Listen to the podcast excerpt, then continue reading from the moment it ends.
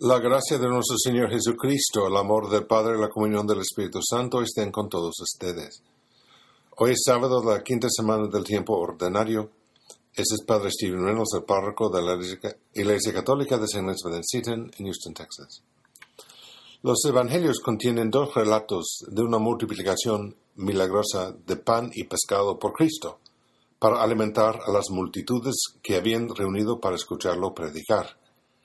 En el Evangelio de San Marcos se encuentran en los capítulos 6 y 8. Este último evento se describe en el Evangelio de la Misa de hoy, Marcos 8, versículos 1 a 10. Dice San Marcos, ¿cuántos panes tienen? Ellos le, contestaron, siete.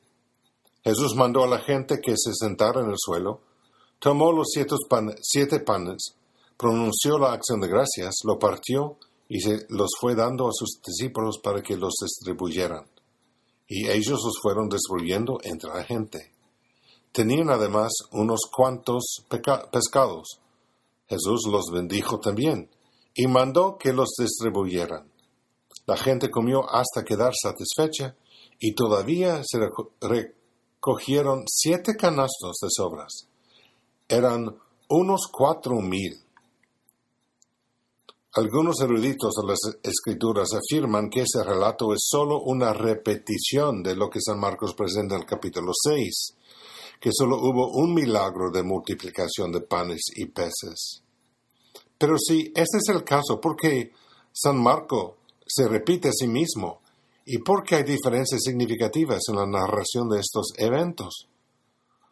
A lo largo de los Evangelios, se muestra Jesús realizando muchos tipos de milagros una y otra vez. Cura a los leprosos no una vez, sino muchas veces.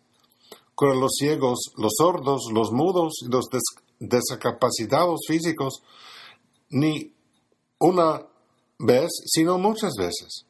Expulsa demonios de los poseídos, no una vez, sino muchas veces.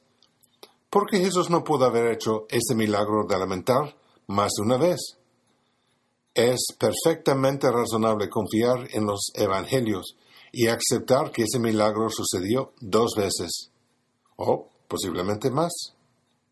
Pues en esa ocasión, el Evangelio dice que la gente había estado con Jesús durante tres días y que no tenían nada para comer.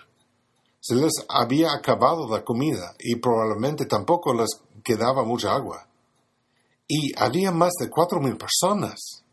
¿Te imaginas la multitud? Eso no fue para un evento deportivo, un concierto de rock. No fue para echar un uh, pistazo a algún influencer del YouTube, un político o en otra celebridad.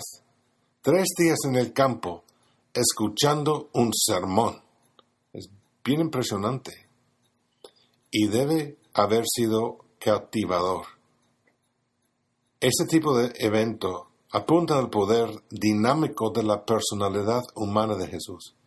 Era una persona inmensamente atractiva que podía involucrar a las personas a un nivel profundo sin perder su interés o atención. Y para mostrar que Jesús se preocupa tanto por su bienestar físico como por sus almas, realiza un milagro para alimentar a la multitud. Es una comida simple, pan y pescado, y como el milagro anterior realiza solo cuando el material para el milagro se entrega en manos de Jesús, en este caso siete panes y una cantidad indeterminada de peces. Y también es interesante escuchar a los discípulos cuestionar la posibilidad de alimentar a todas esas personas. Ellos dicen, ¿y dónde se puede conseguir pan aquí en despoblado para que coma esa gente?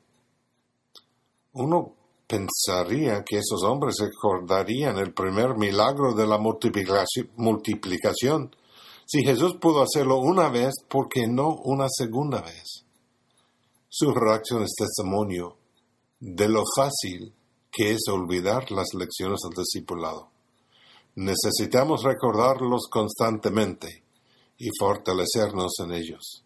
Nunca debemos subestimar el poder del Señor para actuar en nuestras vidas en el mundo. Dios los bendiga.